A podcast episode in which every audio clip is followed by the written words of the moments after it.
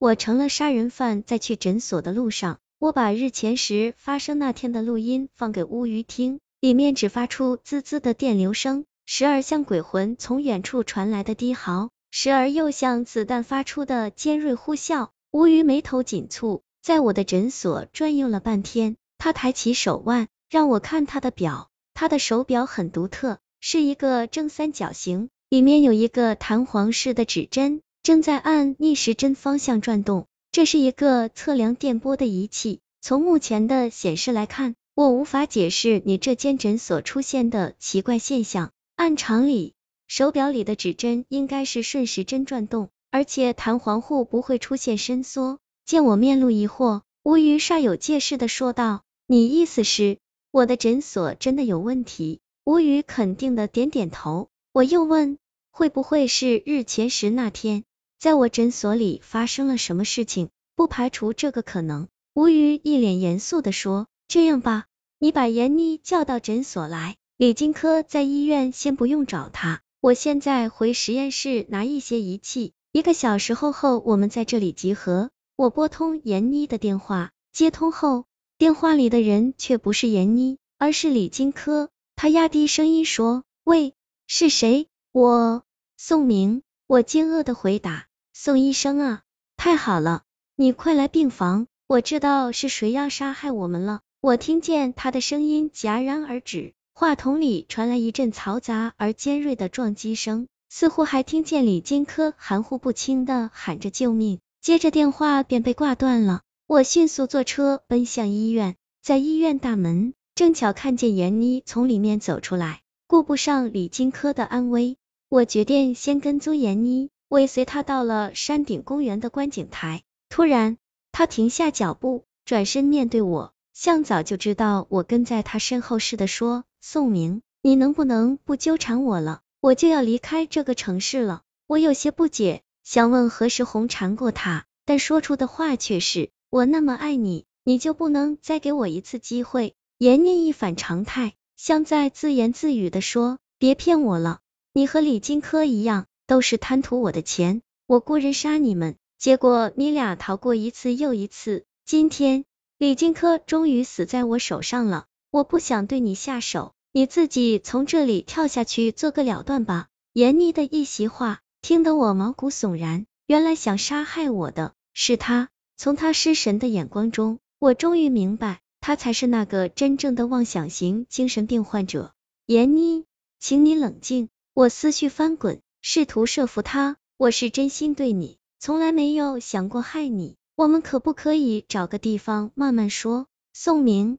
自从你拒绝帮我干掉李金科后，我就不再信任你。当我发现你俩竟然在一起，你还救了他时，我更不相信你了。闫妮的情绪越来越激动。认识李金科后，我以为终于找到了自己的幸福，谁知他竟然有了外遇。如果我不先干掉他，他一定会联合他的情妇除掉我。你们都是一样的，要不就想方设法抛弃我。要不就想在我身上打主意，根本没有什么真心。你去死吧！他发疯似的哭嚎一声，直直的扑向我，将我逼迫到观景台的边缘。我用两手钳住他的手腕，使他的手臂用不上劲。哪知他顺势一缩手，嘴巴死命的咬在我的手背上，我疼得龇牙咧嘴，重重的将他推开。他一个踉跄摔倒在地，补我的手背鲜血直流。于是用手绢把整只手缠绕了一圈，再借助牙齿打了个结。闫妮，我不想和你疯，你自己玩去吧。我转身便往山下走，闫妮从身后抱住我，不让我离开半步。今天你别想走，要不我们就同归于尽。这个女人使出我无法想象的力气，拖着我又向后靠近观景台边缘。就在他将我身体推向悬崖的一刹那，我把头往后猛地一磕。撞上他的鼻子，他痛得惨叫一声，松开手把我丢下，捂住鼻子。我无意识的继续向后狠撞，他猝不及防，等我转身以为已将他撞跌在地时，却见他连退几步，重心不稳的向后倒去。我见势不妙，伸手去抓他，眨眼问他已经仰面掉下了观景台。四超时空实验，我失魂落魄的赶回诊所。外面电闪雷鸣，暴雨如注。我关严诊所的门窗，打开所有的电灯。屋子中央放着球状仪器，顶端伸出一根天线，直通天花板。我想这肯定是乌鱼带来的东西，于是叫了他一声，发现他并不在这里。一个暴雷在窗外炸开，电灯忽闪了两下，全部熄灭了。一道电光闪过，我听见球状的仪器开始咔嚓咔嚓作响，球体中好像释放出什么物质，紫蓝色的电光像小蛇一样。慢慢沿着天线往上爬，接触到天花板时，火光急速向四周扩散。顷刻间，诊所的每一件物品，包括我，都被蓝光勾勒出了奇异的线条。我抬起带着蓝光的手看了看，发觉刚被闫妮咬的伤口没有流血，有点发痒。取下手绢，我看到手背竟然完好无缺，顿时被震惊了。又一声轰隆隆的雷鸣。蓝色电光瞬间消失了，屋子里恢复黑暗。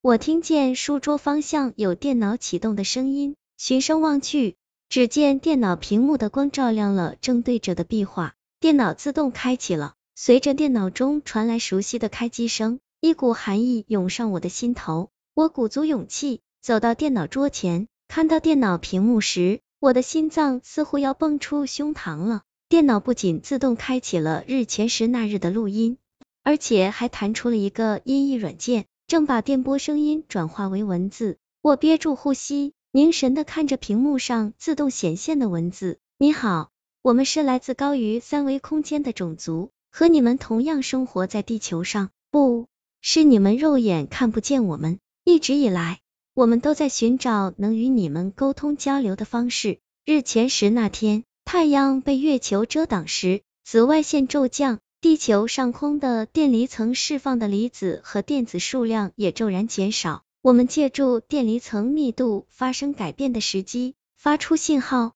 正好被你所在的区域接收。于是我们圈下了这片区域作为我们的实验室，而你们当时在场的三人，很荣幸成为我们首次交流的对象。在我们看来。你们的生命在时间的维度上早已设定好，你们就是沿着时间轴缓慢蠕动的虫子。通过这个实验室，我们扭转了这里的空间，能够直接控制你们三人在时间轴上的进度。所以，我们的第一个实验室加快你们行进的速度，看最后你们是否还会回到时间轴设定的终点上。如果是，那么说明我们无法改变你们的走向。做什么不是徒劳？如果不是，说明我们可以主宰你们，成为你们伟大的上帝。录音播放完毕时，文字也刚好完结，我脑子里一团乱麻。半晌，我终于从喉咙里发出痛苦的声音：“有没有人在？